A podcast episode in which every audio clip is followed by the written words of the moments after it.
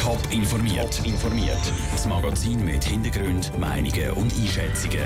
Jetzt auf Radio Top. Warum zehn Personen im Zusammenhang mit der umstrittenen An-Nur-Moschee zu Winterthur verhaftet worden sind und wie sich der Tourismus in der Ostschweiz entwickelt hat, das sind Themen im Top informiert. Im Studio ist der Sandro Peter. Misshandlungen, Hausdurchsuchungen, Verhaftungen. Im Umfeld der umstrittenen An-Nur-Moschee zu Winterthur hat es einmal mehr einen Knall gegeben. Zehn Personen sind heute Morgen verhaftet worden und sitzen jetzt in Untersuchungshaft. Es geht um einen Streit, der schon im November war. Die Einzelheiten von Andrea Nützli.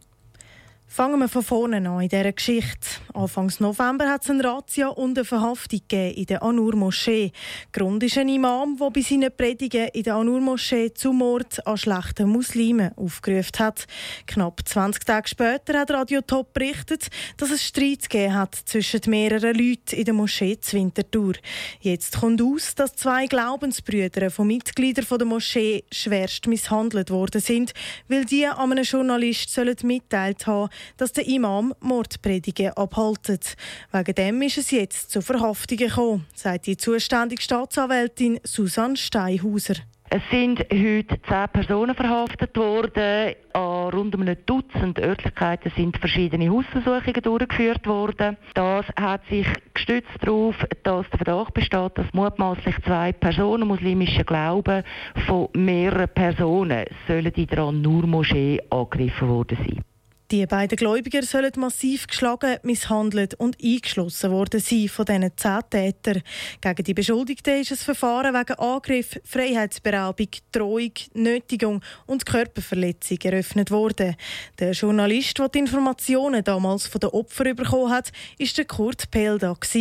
Zu den Opfern selber will er nichts sagen, aber er sei auch schon bedroht worden und fordert, dass jetzt gehandelt wird. Ich hoffe jetzt einfach wirklich, dass das so ein bisschen ein, ein Weckruf ist, dass man endlich etwas muss machen muss. Weil es kann nicht sein, dass die Leute, Journalisten zum Beispiel wie mich, bedrohen und auch andere Leute bedrohen.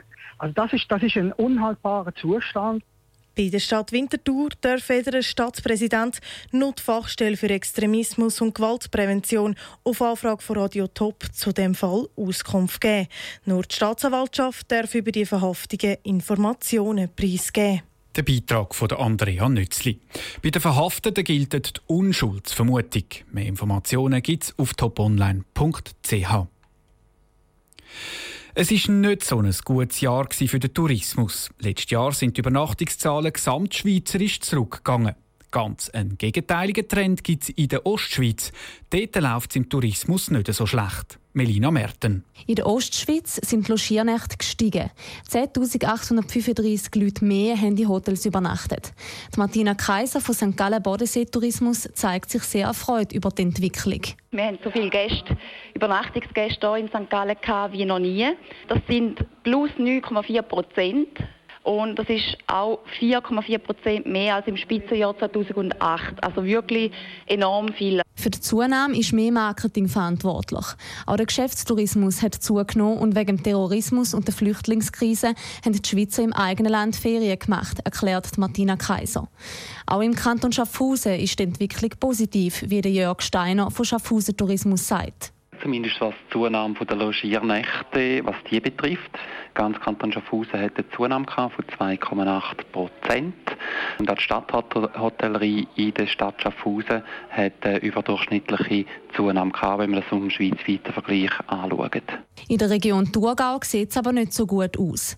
Im Vergleich zu den anderen Regionen muss der Thurgau einen Rückgang der Logiernächte hinnehmen, wie der Rolf Müller von Thurgau Tourismus sagt dass wir ein leichtes Minus von 0,1 Prozent, das sind effektiv 581 Logiernächte, verzeichnen und dass es effektiv auch mit den Dezemberzahlen zusammenhängt. Und da haben wir noch keinen wirklichen Rückschluss. Wieso dass die Logiernächte im Thurgau zurückgegangen sind, ist noch nicht klar. Das müssten Sie zuerst noch analysieren. Der Beitrag von Melina Merten. Auch in der Ostschweiz sind besonders die Schweizer Touristen für die guten Zahlen verantwortlich. Besonders aus dem Ausland sind nämlich weniger Touristen in die Schweiz gekommen. Top informiert, auch als Podcast. Mehr Informationen gibt es auf toponline.ch.